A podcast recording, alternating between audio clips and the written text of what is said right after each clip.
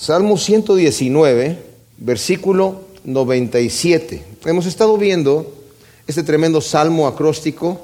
Repito, eh, acróstico significa que va en el orden de las letras del alfabeto hebreo. Ya vimos las primeras octavas, la primera de la letra Aleph, la segunda de la letra Bet, y luego de la letra eh, Gimel, Dalet, E, H-E, Vau, Sain, Chet, Tet, la novena, la décima Yod, Kaf, la onceava, Lamed, la doceava, y ahora nos toca la letra Mem, esta octava del versículo 97 al versículo 104, y es la décima tercera letra del ah, alfabeto hebreo. Cada una de estas octavas, como dije yo, cada versículo empieza con la letra correspondiente de esa octava. Tienen un tema central estas octavas. Vimos diferentes, los diferentes temas de los anteriores y aquí es la palabra de Dios, que es una deliciosa fuente de sabiduría y es poderosa para mantenernos en santidad. Vamos a leer, pues, desde el versículo 97, oh cuánto amo yo tu ley, todo el día es ella mi meditación, más sabio que mis enemigos me han hecho tus mandamientos, porque siempre están conmigo. Entiendo más que todos mis maestros, porque tus testimonios son mi meditación. Comprendo más que los ancianos, porque he guardado tus preceptos. He refrenado mis pies de todo mal camino para guardar tu palabra. No he apostatado de tus mandamientos, porque tú me has instruido. Cuán dulces son tus palabras a mi paladar. Sí, más que la miel en la boca. De tus preceptos he adquirido entendimiento, por lo cual aborrezco toda senda de mentira. El versículo 97, que dice, cuánto amo yo tu ley, todo el día ella es mi meditación. La nueva traducción viviente, muy parecido, dice, oh, cuánto amo tus enseñanzas, pienso en ellas todo el día. No obstante, la palabra ley es la palabra Torah, que está hablando acerca de los, los mandamientos que el Señor dio. Aquí no se trata de que nosotros, aunque todo el Salmo 119 exalta la palabra, no esté exaltando una palabra, una letra muerta. Vamos a ver que en la siguiente octava nos está hablando que la palabra vivifica, está hablando de vivifícame con tu palabra, como ya lo había dicho antes el salmista, y muchas personas que eh, andan en movimientos en donde es un cristianismo de sensación sentimental, como alguien dijo, glandular, ¿verdad? Y no tanto de una relación con el Señor. Toman este versículo que Pablo habla en segunda de Corintios, donde dice que la letra mata, pero el espíritu vivifica, y dicen, pues necesitamos hacer las cosas en el espíritu, en la emoción, porque meterse a estudiar la palabra, la Biblia, es una cosa muy tediosa y la letra mata. Nada más que ahí se está refiriendo a la ley. El salmista no está exaltando la ley en sí, aunque está diciendo yo amo tu ley, amo el Torah, no está como digamos en aquel entonces estaban los intérpretes de la ley, los escribas y los fariseos que se juntaban a estudiar y aprenderse la letra, la letra, la letra. Aquí estamos hablando de una palabra viva.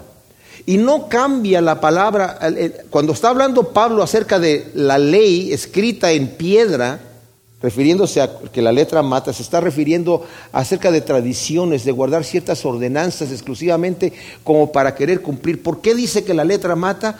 Porque uno quiere cumplir, cualquiera que quiera cumplir la ley en sus propias fuerzas, le es imposible, le es imposible. Jesucristo, cuando habló su palabra, siendo él el verbo, la palabra, el logos, dijo, oíste que fue dicho, el que comete asesinato es asesino, bueno, yo es culpable, yo les digo que el que aborrece a su hermano, el que lo aborrece ya es asesino. Oíste que fue dicho que el que comete adulterio es culpable, yo les digo que el que mira a una mujer y la desea en su corazón ya ha adulterado en su corazón. Y después de todo el sermón del monte que está hablando enseñanzas y está explicando lo que es la palabra de, de Dios, práctica en la vida de la persona, termina diciendo, el que escucha mi palabra, la palabra que está diciendo aquí. Y la hace, lo voy a comparar al varón que edificó su casa sobre la roca. Y el que no la hace, lo voy a comparar a ese varón imprudente que lo edificó sobre la arena. Cuando vinieron tormentas se derrumbó la casa, en cambio el otro permanece porque está fundado sobre la roca. Y aquí el salmista está diciendo, Yo amo tu ley, no solamente porque la estudia de una manera académica, de nada nos sirve a nosotros estudiar la Biblia si solamente la estamos estudiando para entender un cierto versículo o para decir, ah, mira qué interesante lo que hizo David, qué interesante lo que hizo eh, Salomón, mira qué interesante lo que pasó con Job. Si no lo aplicamos a nuestra vida. Cuando está diciendo el salmista, yo amo tu ley, y todo el día ella es mi meditación, medito en ella todo el día, son dos preguntas las que nos debemos hacer. Realmente, cuando tomamos la palabra de Dios, tenemos la emoción de saber que Dios nos va a hablar a través de su palabra o lo tomamos así como para cumplirle al Señor. Yo les voy a confesar que llegó, llegó tiempo en mi vida cristiana en donde, ok, voy a leer porque no he leído la Biblia, no, Señor, ya, ya, ok, la voy a leer. Pero, ¿saben qué? En realidad, esos han sido momentos muy raros en mi vida en donde siento que estoy leyendo porque la tengo que leer, porque en el momento que ya me penetro en eso, el Señor me enamora con su palabra. Y qué hermoso es estar enamorado de la palabra de Dios, de tomarla y no tanto decir, y no he leído la Biblia, ¿por qué no la he leído? Porque no me interesa leerla, porque no amo tu palabra, porque no amo tu ley. Y en realidad cuando amamos la palabra de Dios, mis amados, hasta los libros, el libro de crónicas, en donde está hablando de números y cosas por el estilo, y las genealogías, nos va a parecer interesante, porque es la palabra de Dios que nos está nutriendo, nos está enseñando, nos está edificando, pero son cosas para que nosotros las pongamos por obra. Aquí el salmista está diciendo, yo estoy meditando en tu palabra todo el día, no tanto académicamente, sino para llevarla a mi vida personal como algo práctico. Toda la palabra de Dios es práctica en nuestras vidas. Y en toda la escritura está Cristo presente, hablándonos a nosotros, tanto con su persona como con su espíritu, y son enseñanzas de vida. La palabra es vida. La palabra es viva y eficaz, dice Hebreos, más cortante que toda espada, que toda espada de doble filo, penetra y discierne los pensamientos. Y luego está hablando aquí de lo que ha hecho la palabra en él, o sea, ha estado meditando en la palabra de Dios todo el día, es la meditación de Él. O sea, en las cosas prácticas y cotidianas estoy meditando. Las enseñanzas que el Señor nos, nos da son para todos los momentos de nuestra vida. Más sabio que mis enemigos me han hecho tus mandamientos porque siempre están conmigo. Dice, tus mandamientos me hacen más sabio que mis enemigos, pues me guían constantemente, dice la nueva traducción viviente. Cuando no tenemos la palabra de Dios en nuestros corazones y cuando no, lo, no conocemos lo que Dios tiene para nosotros, somos torpes. Y la gente que critica, aquellos ateos que critican a los cristianos, que critican el cristianismo, que creen que conocen la palabra de Dios, pero la han leído para criticarla solamente, no la entienden. Y sus pensamientos son torcidos. Dice Jeremías 8:9, y leo de la eh, Biblia de las Américas, los sabios son avergonzados, están abatidos y atrapados. He aquí, ellos han desechado la palabra del Señor. ¿Qué clase de sabiduría tienen pues? Han desechado la palabra de Dios y ahora ¿qué clase de sabiduría tienen? La verdadera sabiduría está aquí, ¿verdad? Pero han desechado. Por eso dice, me has hecho más sabio que mis enemigos, tus mandamientos están siempre conmigo. Me guías con tu palabra, Señor. Me das instrucciones instrucciones poderosas para salir a flote encima de los ataques de mis enemigos. Y luego dice aún, sigue hablando, entiendo más que todos mis maestros porque tus testimonios son mi meditación. O sea, vuelve a hablar aquí del Torah, de la ley. Tengo más discernimiento, dice la nueva versión internacional, que todos mis maestros porque medito en tus estatutos. Sea, estoy entendiendo la razón por la cual tus mandamientos están allí, Señor. No son mandamientos arbitrarios, son mandamientos que me, que me van guiando en un camino de vida, en un camino de perfección, en un camino de santidad. Me conviene vivir así. Para el hombre natural las cosas de Dios son locura, dice la Escritura, y no las puede entender. Necesitamos la mente de Cristo para entender las cosas de Dios. Aún el salmista tiene la mente de Cristo aquí para estar entendiendo los mandamientos de Dios, porque todo aquel que quiere entender al Señor, el Señor le permite y le, da, le, un, le cambia la mente, le da una mente espiritual para que entienda las cosas que normalmente para el hombre natural son locura. Y una vez que entiende las cosas de Dios, se va a dar cuenta que la forma de pensar del hombre natural es al revés. Y cuando está hablando aquí de los maestros, se está refiriendo a los maestros que nos enseñan las cosas normales.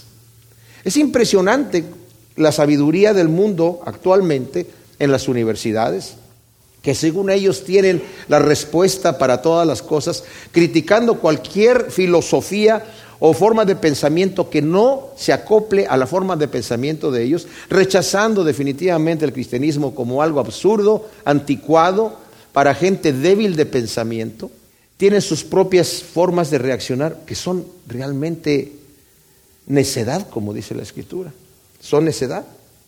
Dice el Salmo 111, 10, también Proverbios 1, 7 y Proverbios 9, 10, el principio de la sabiduría es el temor a Yahvé el principio de la sabiduría. Ahí es en donde empiezo yo a entender lo que es verdaderamente sabiduría. Porque el temor a Dios no solamente es un temor de terror, es un temor en donde yo me someto a Él porque Él tiene la verdad. Él me ha demostrado a mí que me ama con un amor infinito, ¿verdad? Y cuando yo estoy sometiendo mi vida a los estatutos de Dios, tengo sabiduría en, este temor a, Dios.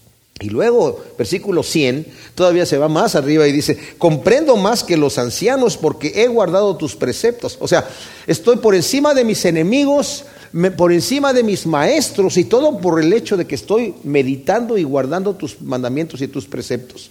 Pero ahora también estoy por encima de los ancianos.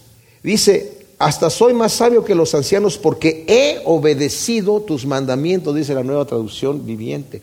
Y la palabra acerca de mandamientos aquí se está refiriendo, es la palabra pikidim en, en, hebreo, que significan las normas sociales que yo tengo para vivir delante de la gente. O sea, el Señor me instruye no solamente cómo debo yo conducirme yo delante de Él, en el temor de Dios, las cosas que me convienen para mi propia vida, pero cómo debo de comportarme delante de los demás. Hay unas instrucciones que Dios nos da. Para todas las cosas de la vida, el Señor nos instruye en cada detalle para que nosotros sepamos conducirnos. Y por eso dice, comprendo más que los ancianos. ¿Por qué? Porque los ancianos pueden tener experiencia, pero no, no necesariamente la persona que, es, que ya tiene mucho tiempo viviendo tiene experiencia sabia. Solamente aquellos que se someten al Señor. Yo he hecho la observación, yo creo que muchos de ustedes también, que la persona conforme va viviendo los años, si ha vivido rectamente delante de Dios, adquiere sabiduría y, es realmente un placer observar a una persona. Yo una vez fui a una conferencia, la primera conferencia que fui del pastor Alistair Begg allá en Ohio, eh, invitó gente de, Gran Bretaña, ¿verdad? Diferentes partes de ahí, de, de Escocia, de Inglaterra y otros lugares ahí. Y gente ya muy mayor, pero que yo los veía y yo decía, wow, yo quiero ser así cuando sea grande, Señor. Porque se antoja ese amor que lo irradia la gente. Pero qué terrible es ver a un viejo que ya está acostumbrado en su maldad y que ha crecido con esa, con esas, esa maldad que ya se le ha hecho como moho en su propia vida, ¿verdad? ¿Se imaginan ustedes cuando dice el Señor que antes del diluvio la gente vivía un promedio de 911 años? Dice que el deseo del corazón del hombre lo que había era de continuo solamente el mal. ¿Se imaginan ustedes cómo terminaba un hombre que era perverso a los 900 años? O sea, debe haber sido algo terrible. Bueno, por eso el Señor destruyó la tierra también. Por eso dice, soy más sabio que los ancianos porque yo guardo tus preceptos. O sea, no está tanto en la experiencia obtenida, sino en guardar los preceptos de Dios. Es lo que me da sabiduría instantánea. He refrenado mis pies de todo mal camino para guardar tu palabra. Y aquí está hablando acerca de la voluntad de Dios, la palabra dabar, la palabra palabra, ¿verdad? Aparto mis pies de toda mala senda para cumplir con tu palabra lo que dice aquí, he refrenado mis pies de todo mal camino, literalmente en, en el hebreo dice, he encadenado mis pies. Y está bien la palabra refrenado, me gusta. ¿Por qué? Porque dice, se han estado desviando, se han querido desviar, porque por naturaleza, dice Gálatas, que mi carne desea, tiene deseos en contra del espíritu. Encadeno mis pies para no seguir los deseos de la carne. sino para seguir los deseos del Espíritu. Romanos 8 nos está diciendo todo el tiempo, el, que, el andar en la carne es muerte. Y el que anda conforme a la carne va a morir, dice, pero si por el Espíritu haces morir las obras de la carne, entonces vas a vivir. ¿Cómo puedo yo vivir una vida santa por el Espíritu de Dios? Pero tengo que tomar una determinación. Aquí está diciendo, he refrenado mis pies, he decidido hacer eso. Y vamos a ver que, por ejemplo, en el versículo 57, que ya lo leímos, ese versículo me encanta porque lo vamos a referir a varias partes. Mi porción es Yahvé, o sea, me adueño de Dios, pero he resuelto guardar tus estatutos. O sea, he, he, resuelto guardar tu palabra. Ah, he determinado hacer eso. He resuelto refrenar mis pies. Eso no es automático. Yo tengo que decidir. Por naturaleza mi carne se levanta en contra de Dios. Por eso dice el Señor, el que quiera seguirme a mí, para poder seguirme tiene que negarse a sí mismo, tomar su cruz y seguirme. Esos no son requisitos arbitrarios, mis hermanos. Son requisitos necesarios. Yo no puedo seguir a Cristo si no, no, me niego a mí mismo, porque mi, mi yo, si no lo crucifico, como dice Pablo, ya no vivo yo, sino vive Cristo en mí. Ya no vivo yo. ¿Por qué? Porque yo me he negado a mí mismo, he tomado la cruz para crucificarme allí y ahora vive Cristo en mí. La única manera de poder yo seguir al Señor es dejar que el Señor viva en mí, ¿verdad? Y luego dice el versículo 102, no he apostatado de tus mandamientos, porque tú me has instruido. No me he apartado de tus ordenanzas, porque me has enseñado bien, dice la nueva traducción viviente. Hay un dicho que he escuchado varias veces que dice, la palabra nos aparta del pecado y el pecado nos aparta de la palabra. O sea, yo no me he apartado de tus ordenanzas porque guardo tu palabra, porque la estoy leyendo, porque la estoy memorizando, la estoy guardando en mi corazón, pero también la estoy obedeciendo. Y al poner por obra las cosas que el Señor me dice, me encuentro con que estoy caminando, estoy caminando hacia adelante. Miren, mis amados, nadie puede en sus propias fuerzas caminar en el camino de Dios, eso ya lo sabemos. Y en el momento que nosotros queremos hacerlo en nuestras propias fuerzas, nos vamos a caer. Y nos vamos a dar cuenta que no podemos. Y luego entra la condenación, es que yo no puedo servir a Dios. No, en nuestras propias fuerzas no podemos. Ese es el Evangelio. El Evangelio es que vivimos por gracia. Pero sí podemos caminar cuando nos dejamos en la mano del Señor. Si nosotros nos proponemos de mañana decir, Señor, yo te voy a obedecer. Yo conozco mis debilidades. Tú las conoces mejor que yo, Señor. Y estoy viendo ¿Cuáles son mis debilidades? Como dice la escritura, el que piense estar firme, mire que no caiga. Necesitamos velar en la oración, que significa, estamos orando porque queremos vivir unas vidas santas, pero necesitamos darnos cuenta de cuáles son nuestras tentaciones y no proveer para la carne. Yo no puedo acercarme a la tentación a decir, bueno Señor, pero tú me vas a librar porque yo no puedo, pero me voy acercando a la tentación, pues entonces es que ya voy a caer. O sea, Dios me da la libertad pero también me da la inteligencia. El día que estemos delante del Señor no vamos a poderle decir al Señor, Señor, tú sabes que la tentación es muy grande y fue muy grande y por eso caí. El Señor nos va a decir, sí, pero tú también sabes que yo prometí algo que lo cumplí, que siempre con la tentación va a venir la salida y que nunca va a haber una tentación mayor de la que puedes resistir. Entonces yo tengo que estar buscando por esas cosas. O sea, tengo que dejar que la palabra me aparte del pecado. Y les digo una cosa, la importancia de memorizar la palabra de Dios, mis amados, es, tremendo. Que nos acostumbremos a tener un momento de devocional en la mañana. No, no es para darle a Dios su ración de lectura bíblica, es para nuestro propio beneficio, para guardarnos de en nuestros caminos y con la poca palabra que hayamos leído en la mañana, el Señor nos va a guardar. Recuerden ustedes que cuando Cristo fue tentado, respondió con la palabra de Dios. Esa fue la defensa. Y esa es nuestra defensa. Ese es el arma que tenemos nosotros para defendernos de nuestra propia, y no digamos del diablo, de nuestra propia carne, ¿verdad? Entonces, como dije, la palabra nos aparta del pecado y el pecado nos aparta de la palabra. Versículo 103 dice, cuán dulces son tus palabras a mi paladar, sí, más que la miel en la boca.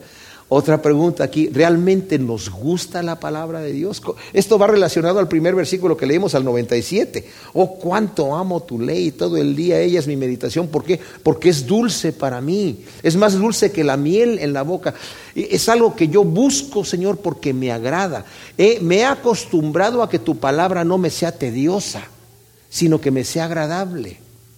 A veces hay gente que dice, es que yo no le entiendo, la Biblia es como medio enredada. Entonces cómprate una versión más sencilla de la Biblia, una, una, paráfrasis, pero algo que, sea digerible. Y no se trata de leer muchos capítulos, o sea, si uno puede leer mucho, qué bueno. Pero si, si solamente puedes leer algo que, te sirva para ese momento y empezar a disfrutar, empezar a, a llenarte, a que la palabra de Dios sea miel, más dulce que la miel en tu boca, entonces vas a estarla deseando, la vamos a desear todo el tiempo. Vamos a quererla leer eh, más que estar viendo un programa de televisión o ver la telenovela, ¿verdad?, de la hora, sino aquí la palabra de Dios es algo que, que es aplicable a mi vida, no es algo académico, no es algo que se queda allí en la religión, entre comillas, sino es algo que se aplica a mi propia vida personal y tiene un fruto. Como dijo aquí, me has librado de mis enemigos, me libra esto, me has hecho más sabio que los enemigos, más sabio que mis maestros, comprendo más que los ancianos. por tu palabra me ha refrenado del mal, me ha mantenido de apostatar. Oh Señor, cuán dulces son tus palabras. Por supuesto, qué tremenda arma, ¿verdad? El Señor nos ha dado, qué lujo tener la palabra de Dios. Estábamos hablando de la iglesia perseguida, estábamos orando por la iglesia perseguida. Y mucha de esta iglesia perseguida no tiene la escritura en la mano, no la pueden leer. En China la, iglesia es que los pastores van así de repente, eh, tienen una palabra con una persona y la Biblia no, la, no es ilegal tener la Biblia. En Rusia también antes fue ilegal. Cuando se abrió la cortina de hierro y cayó, algunos de los misioneros que llegaron a llevar Biblias por ahí, la gente, oye, pues nosotros nunca, había un señor que se puso a gritar porque decía, yo solamente traigo aquí una hojita, una hoja de la Biblia que he traído por años, no he tenido nada más. Y nosotros tenemos muchas versiones para, para podernos gozar. Qué afortunados somos. No despreciemos la riqueza que Dios nos ha dejado aquí para poder llenarnos del conocimiento de Dios y saborear la palabra de Dios, que es más dulce que la miel. De tus preceptos he adquirido entendimiento, por lo cual aborrezco toda senda de mentira. Y eso es especial porque está hablando acerca de la mentira en contra de la verdad. Dice, tus mandamientos me dan entendimiento, con razón detesto cada camino falso de la vida. Hay una lucha entre la verdad y la mentira. El hombre impío detiene con injusticia la verdad, el Señor lo entrega a una mente reprobada por su falsedad y por su hipocresía y por su maldad. Pero el Señor nos ha dado el entendimiento de entender su palabra para aborrecer la mentira y saber cuál es la verdad.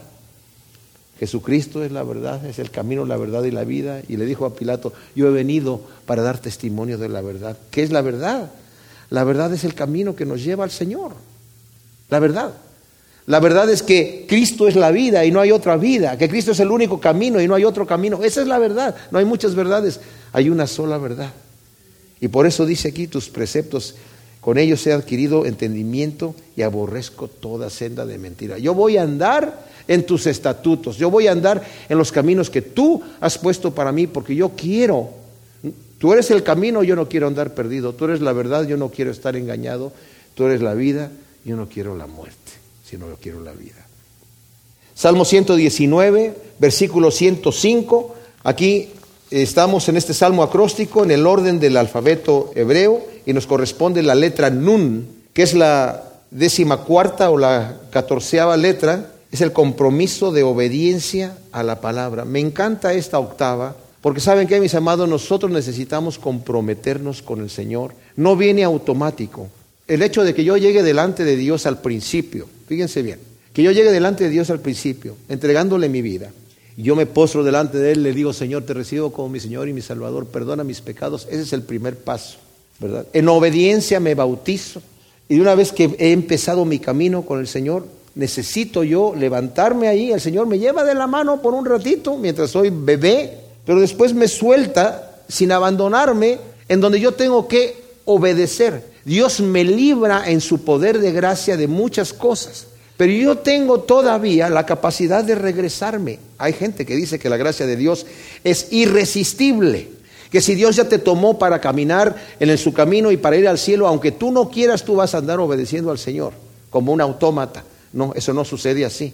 Todavía tenemos nuestro libre albedrío. Y la gracia de Dios es resistible porque dice Hebreos, cuidado no sea que dejes de alcanzar la gracia de Dios que crezca una raíz de amargura y muchos sean contaminados, así como Esaú, que por una sola comida vendió su primogenitura. O sea, puedes entrar nuevamente a, practicar las cosas de la carne y nos lo dice Pablo en Gálatas, como ya lo consideramos en la octava anterior. Obedece a los impulsos del Espíritu y no seas guiado por tu carne. Tu carne tiene deseos propios. Si yo quiero andar automáticamente en lo que normalmente me sale o se me antoja, son puros deseos carnales. Yo tengo que contraponerme contra eso y no puedo hacerlo solo. Tiene que ser a través del Espíritu de Dios. Pero Dios no me fuerza a hacer esa cosa. Yo tengo que decidir hacerlo. Y les digo, si nosotros no nos comprometemos a vivir una vida santa, si no nos proponemos en nuestro corazón vivir una vida santa, no, no va a venir automático. No, no lo vamos a lograr. Si tenemos alguna debilidad en nuestra vida, ahora como cristianos, algún pecado con el cual estamos luchando y no nos proponemos echarlo, no se va a salir solo. Podemos llorarle todo lo que querramos delante del Señor, pero si nosotros no tomamos las medidas que el Señor ya nos dijo, te voy a dar la salida junto con la tentación, la tentación no va a estar más fuerte que tú. Como le dijo el Señor a Caín, si hicieres bien no serías aceptado, pero el pecado está a la puerta, con todo, tú te enseñorarías de él. El, pecado no tiene potestad sobre ti, tú tienes potestad sobre él. Aún el hombre natural tiene potestad sobre el pecado. El Señor le dijo a Caín, ahí está. Tú decides caer o tú decides no caer. El Señor nos da su gracia para que nosotros vivamos vidas santas, pero la decisión tiene que venir. Vamos a leer esta octava. Versículo 105. Lámpara a mis pies es tu palabra y lumbrera mi camino. He jurado y lo confirmo, guardaré tus justos mandamientos. Estoy afligido en gran manera Oh Yahvé, vivifícame con tu palabra. Acepta ahora las ofrendas voluntarias de mi boca, oh Yahvé, y enséñame tus juicios. Mi vida está de continuo en peligro, pero no he olvidado tu ley. Los impíos me tendieron lazo, pero no me he desviado de tus preceptos. Por herencia eterna he tomado tus testimonios porque son el gozo de mi corazón. Incliné mi corazón a cumplir tus estatutos de continuo y hasta el fin. Tremendo, tremenda octava, ¿verdad? Me encanta. Entonces, Comienza diciendo el versículo 105, lámpara a mis pies es tu palabra y lumbrera mi camino. Bueno, como estoy yo considerando varias traducciones aquí de la nueva traducción viviente y la nueva versión internacional, pero me encanta cómo está aquí, ya no hay que hacerle nada, de cualquier manera, la nueva traducción viviente dice, tu palabra es una lámpara que guía mis pies y una luz para mi camino. O sea, implica que la palabra de Dios me está alumbrando en un mundo de tinieblas. En un mundo en donde si no está la palabra, yo no sé por dónde voy a caminar. En donde si la palabra no me está guiando con su luz, los caminos son muy variados. Pero hay un camino donde el Señor nos muestra. Ya ven en los aviones que cuando están dando las instrucciones, la zafata y dice, eh, bueno, fíjense dónde están las salidas más cercanas a ustedes, ¿verdad? Para que cuando nos vayamos cayendo ahí, ya sepan ustedes cómo, por dónde van a salir. Y cuando vayan a salir, se va a encender una línea para que sepan por dónde andar. En los hospitales, bueno, esa es una línea de luz, ¿verdad? En los hospitales tienen, algunos de ellos tenían líneas, parece que eso ya no, ya no es tanto ahora, pero tenían eh, líneas de diferentes colores para guiarlo a uno. Los caminos del mundo son muchos, pero la palabra de Dios me va alumbrando como con lucecitas el camino por donde yo tengo que andar. La palabra de Dios me dice exactamente lo que tengo que hacer. Y, yo no tengo que andarle atinando qué es lo que el Señor querrá que yo haga, a dónde querrá el Señor que yo vaya. Mis amados, si mi intención es obedecer a Dios, porque yo me acuerdo como joven cristiano y decía, yo solamente quiero saber cuál es la voluntad de Dios y esa la voy a hacer.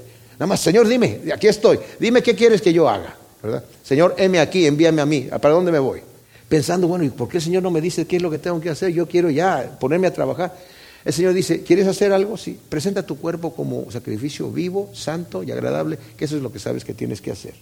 No te conformes a este mundo y sé transformado por medio de la renovación de tu entendimiento para que compruebes cuál es la voluntad de Dios agradable y perfecta. Ahí vas a saber.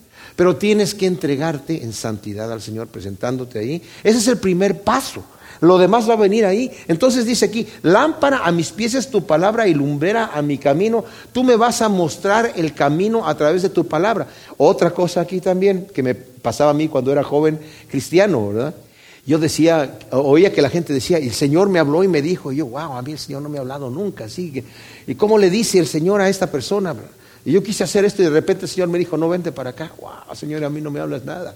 Pero luego me di cuenta que la mayoría de estas personas estaban hablando porque ya sea que en oración el Señor los dirigía en sus pensamientos o sobre todo a través de la palabra de Dios. De repente se saltaba un versículo ahí y era, esto es lo que tienes que hacer.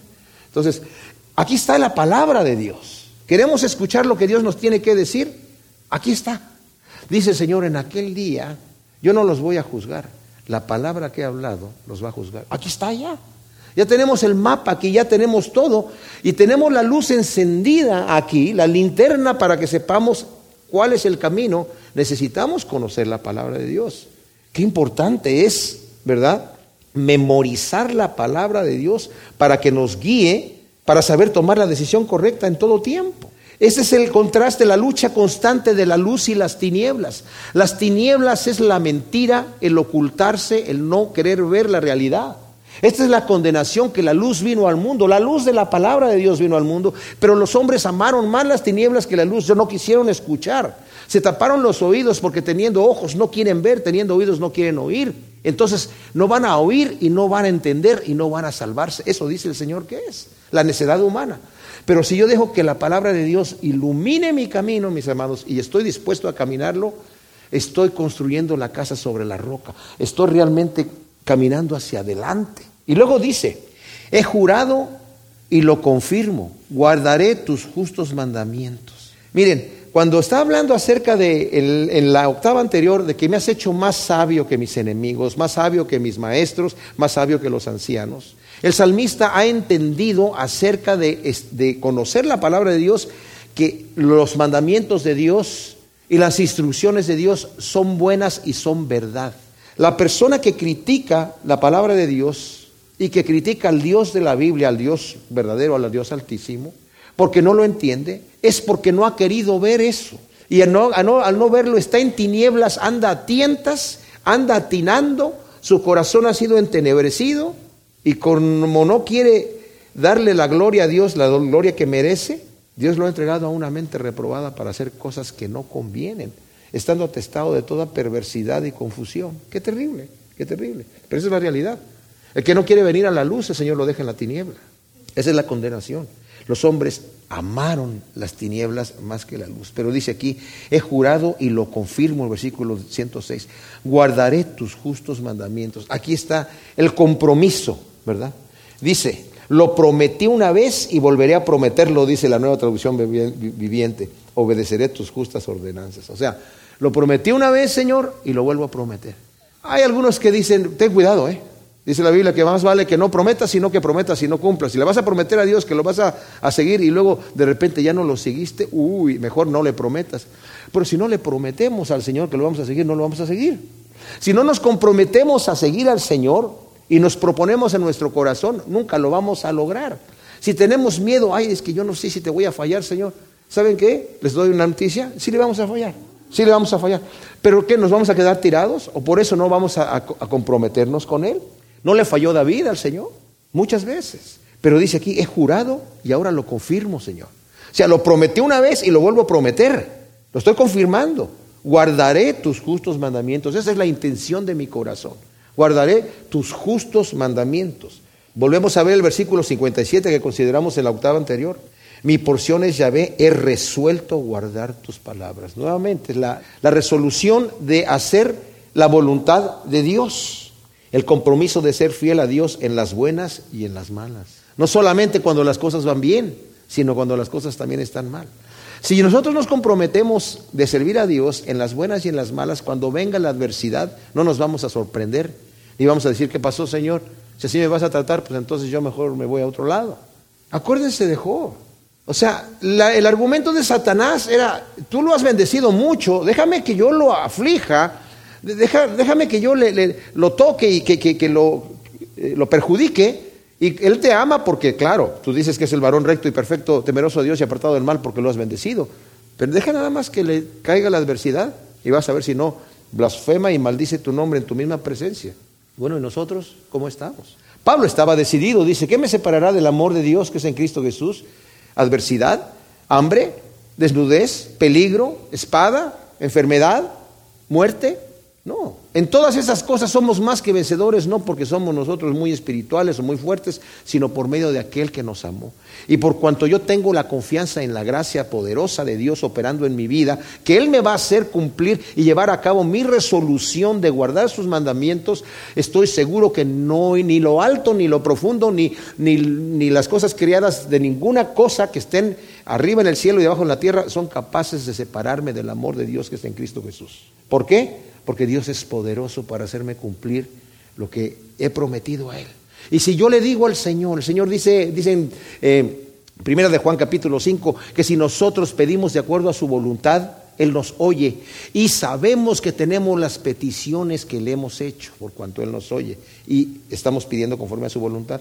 Y si yo le juro al Señor que voy a guardar sus mandamientos y le pido cada día, Señor, tú sabes que yo soy polvo y que yo soy débil, no puedo caminar por mis propias fuerzas, ayúdame, dame de tu gracia para andar y dame sabiduría para no engañarme a mí mismo pensando que me puedo acercar a la tentación sin caer ayúdame, dame de tu gracia. ¿Ustedes creen que Dios no nos va a responder esas oraciones? Por supuesto. Entonces, con autoridad hace la resolución el salmista, como hizo la resolución José y como hizo la resolución Daniel, que dijo, se propuso en su corazón Daniel no contaminarse con la comida del rey. ¿Y saben lo que pasó? Que Daniel no se contaminó. José se propuso no pecar delante de Dios. ¿Y sabemos lo que pasó? No pecó delante de Dios, porque se propuso en su corazón. Y dice, yo he jurado y lo confirmo, voy a guardar tus mandamientos. ¿Y saben qué va a hacer el salmista? Guardar los mandamientos del Señor. Estoy afligido en gran manera, oh Yahvé, vivifícame con tu palabra. Ahora está hablando de la adversidad, como dije yo, en las buenas o en las malas. Estoy, la palabra es, hacer tu voluntad es dabar, justamente la perfecta voluntad de Dios. Señor, es mucho lo que he sufrido, dice la nueva versión internacional. Dame vida conforme a tu palabra. Ahora, la mayoría de las traducciones que tienen ustedes, ¿verdad? Incluso de las traducciones en inglés, dicen conforme a tu palabra. Dame vida conforme a tu palabra. Pero la traducción correcta es la que estoy leyendo aquí en la Biblia textual, que algunas versiones en inglés también la tienen Estoy afligido en gran manera, oh Yahvé, vivifícame con tu palabra. O sea, dame vida con tu palabra. El versículo 93, si lo leemos, dice, jamás me olvidaré de tus preceptos, porque con ellos me has vivificado. O sea, con tu palabra también me has vivificado y van como de la mano estos dos versículos. A esto va también lo que yo les decía, que la gente toma el tema de Segunda de Corintios, capítulo 3, versículo 6, donde dice que la letra mata y el, espíritu vivifica. Dicen, ah, pues entonces que la letra es muerte, pero la letra vivifica. La palabra de Dios vivifica. A lo que se refiere Pablo, como dije anteriormente, se está refiriendo a preceptos que la gente quería cumplir para guardar ciertas ordenanzas y de esa manera presentarse aprobados delante de Dios. Era una carga que no podían llevar. Pero el Espíritu nos da vida porque, ¿saben por qué? Porque igual, no es que Dios cambie los mandamientos, no es que en el nuevo pacto yo ya no pueda hacer lo que se me pega la gana, ya no tengo que obedecer a Dios. Como dice en Romanos 8, ninguna condenación hay para los que están en Cristo Jesús. Antes, dice Pablo, yo no era capaz, el querer el bien estaba en mí, pero no el hacerlo. Eso existe todo el tiempo en mi, en mi naturaleza. Pero, dice, miserable de mí, ¿quién me va a librar de este cuerpo de muerte? Yo le doy gracias a Dios por medio de Cristo Jesús. Que no hay ninguna condenación para los que están en Cristo Jesús. Porque lo que era imposible para la ley, para la letra escrita, que hacerme obedecer lo que Dios quiere, eso era imposible. El mandamiento produjo en mí pecado, dijo Pablo. O sea que el mandamiento no era suficiente, necesitaba algo más, el espíritu de vida. En la ley del espíritu de vida morando en mí me ha hecho cumplir lo que la ley misma por el puro mandamiento era incapaz de hacer el mandamiento era bueno, la ley era santa, pero yo era vendido al pecado. Pero ahora el Señor me ha hecho receptor de su naturaleza. Me he hecho consustancial con Él, como dice Pedro en su segunda carta en el primer capítulo. Soy de la misma sustancia y ahora puedo hacer la voluntad de Dios. Antes no podía, pero ahora puedo, porque Dios me ha dado la capacidad. Y ahora puedo yo decir, vivifícame conforme a tu palabra, Señor. El mejor refugio y consuelo en la adversidad está en la palabra de Dios. Luego el versículo 108 dice, acepta ahora las ofrendas voluntarias de mi boca, oh Yahvé, y enséñame tus juicios. Nuevamente es la palabra, eh, tus estatutos, ¿verdad? Tus juicios. Mishpat. Señor, acepta la ofrenda que brota de mis labios, dice la nueva traducción viviente, perdón, la nueva versión internacional. Les voy a leer las dos versiones, la nueva versión internacional y la nueva traducción viviente. La nueva versión internacional dice, Señor, acepta la ofrenda que brota de mis labios, enséñame tus juicios, la ofrenda que brota de mis labios. La nueva traducción viviente dice, Señor, acepta mi ofrenda de alabanza y enséñame tus ordenanzas. Ahora, ¿cuál es la ofrenda de mis labios que le estoy pidiendo al Señor que acepte? Puede ser la alabanza, porque también el Salmo 19, 14 dice, sean aceptos delante de ti los dichos de mi boca y la meditación de mi corazón, delante de ti, oh Yahvé, roca mía y redentor mío. O sea, Señor, que mis, mis alabanzas, lo, que mis oraciones, Señor, sean aceptas delante de ti. No todas las oraciones, no todo lo que nosotros hacemos para el Señor es aceptable delante de Dios. Y cuando no es aceptable, Dios no lo recibe. Al pueblo de Israel, cuando estaba en rebeldía, le dijo, yo ya no, ya no quiero escuchar tus alabanzas, me molestan, me molestan tus sacrificios. Lo que tú hagas para mí no lo voy a, ver, ni, no lo voy a considerar, porque tu corazón está lejos de mí. El Señor quiere que el corazón esté ahí primero y que limpie mi camino. Es más, le dijo, ah, si tú traes tu ofrenda delante del altar y ahí te acuerdas que tu enemigo tiene algo contra ti, ve y arregla cuentas y después presenta tu ofrenda, si no la vas a presentar en vano. Pero aquí está diciendo que te sean agradables mis alabanzas, pero también puede decir que te sean agradables mis palabras en donde yo he prometido y he confirmado que voy a guardar tus mandamientos. ¿Podría no ser agradables a Dios una promesa así? Sí, si no la estoy haciendo con un corazón sincero. Si yo ya sé que estoy fingiendo. Si creo que puedo engañar a Dios como Ananías trató de engañar al Espíritu Santo. Señor, yo te prometo que voy a vivir cuando dentro de mi corazón ya sé que no tengo la intención de vivir rectamente delante de Dios. Entonces en ese momento no son agradables los dichos de mi boca y mucho menos las alabanzas de mi corazón. El Señor va a decir, no quiero escuchar tus cantos. Están desafinados porque no tienes el Espíritu de Dios operando en ese canto, no estás cantando con el corazón en la mano porque no, no eres sincero, eres hipócrita. ¡Wow! Entonces, como dije, Señor, eh, acepta la ofrenda que brota de mis labios, enséñame tus juicios. Señor, muéstrame tus caminos, hazme andar en tus caminos, muéstrame tus juicios y acepta mi ofrenda que tengo, Señor, a ti. Luego el versículo 109 dice, mi vida está de continuo en peligro, pero no me he olvidado de tu ley. La nueva traducción viviente dice, mi vida pende de un hilo constantemente, pero no dejaré de obedecer tus leyes, tus enseñanzas. Aunque mi vida está, literalmente dice, mi alma está continuamente en la palma de mi mano como dice Charles Spurgeon. Sí, la vida de, David está diciendo que la tiene en la palma de la mano porque está pendiendo de un hilo. Dice, pero aunque mi vida está en la palma de mi mano, tu palabra la llevo en el corazón. Y sé que estoy seguro. Nuestro aliento, nuestra vida, está, eh, no tenemos el, día de mañana eh, asegurado. Le dijo Daniel a Belsasar, el nieto de Nabucodonosor, tú no has respetado al Dios en cuya mano tu mismo aliento está. Lo has ofendido. O sea, tu corazón depende de Él, tu vida depende de Él y lo has insultado. Dice, mi vida depende de un hilo, pero yo llevo la palabra de Dios en mi corazón. Los impíos me tendieron lazo, pero no me he desviado de tus preceptos. Ahora, como vimos en el anterior versículo, en el 109, podríamos utilizar el mismo versículo que vimos del Salmo 19, 14, que dice, sean aceptos delante de ti los dichos de mi boca y la meditación de mi corazón delante de ti, oh Yahvé, roca mía y redentor mío. Mi vida depende de un hilo, pero tú eres mi roca y mi redentor. Y en ti estoy seguro, Señor. Entonces luego dice en el versículo 110, eh, los impíos me tendieron lazo, pero no me he desviado de tus preceptos. Aunque el, el impío me quiso hacer caer, aunque me hizo hacer caer, yo me aferré de ti. Dice la nueva traducción viviente, los malvados me han tendido sus trampas, pero no me apartaré de tus mandamientos. Ahora estas trampas, ¿qué son? Tentaciones, o ataques, ¿qué serán? Bueno, En primera de Pedro, Pedro nos habla acerca de los ataques ciertamente que tenemos por parte del, impío, que dice, de acuerdo a la nueva versión internacional, en el, el, capítulo 4, del 3 al 4, ya basta con el tiempo que han desperdiciado ustedes haciendo lo que agrada a los incrédulos, entregados al desenfreno, a las pasiones, a las borracheras, a las orgías, a las parrandas, a las idolatrías abominables. A ellos, a los impíos, les parece extraño que ustedes ya no corran con ellos en ese mismo desbordamiento de inmoralidad y por eso los insultan.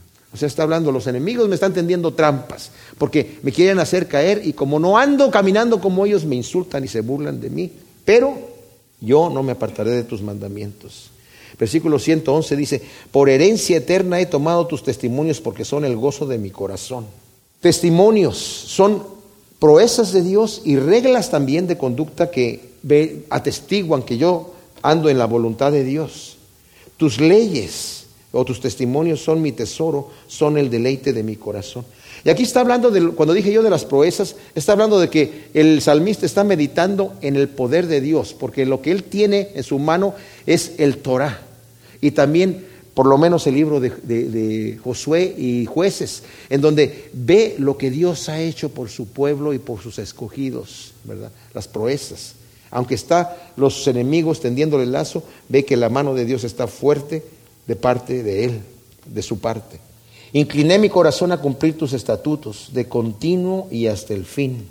Dice, estoy decidido a obedecer tus decretos hasta el final, dice la nueva traducción viviente. Hasta el final, Señor. El salmista ratifica su decisión de vivir para la gloria de Dios. Dice Mateo 5, 16, la nueva versión internacional, hagan brillar su luz delante de todos para que ellos puedan ver las buenas obras de ustedes y alaben al Padre que está en el cielo. Dice, he obedecido, he determinado obedecer tus decretos hasta el final. De nada nos sirve empezar bien la carrera y terminar mal. Dice, el que perseverare hasta el fin, ese será salvo. Tenemos que tener la determinación de perseverar hasta el fin, mis amados, porque el galardón es tremendo. Oremos.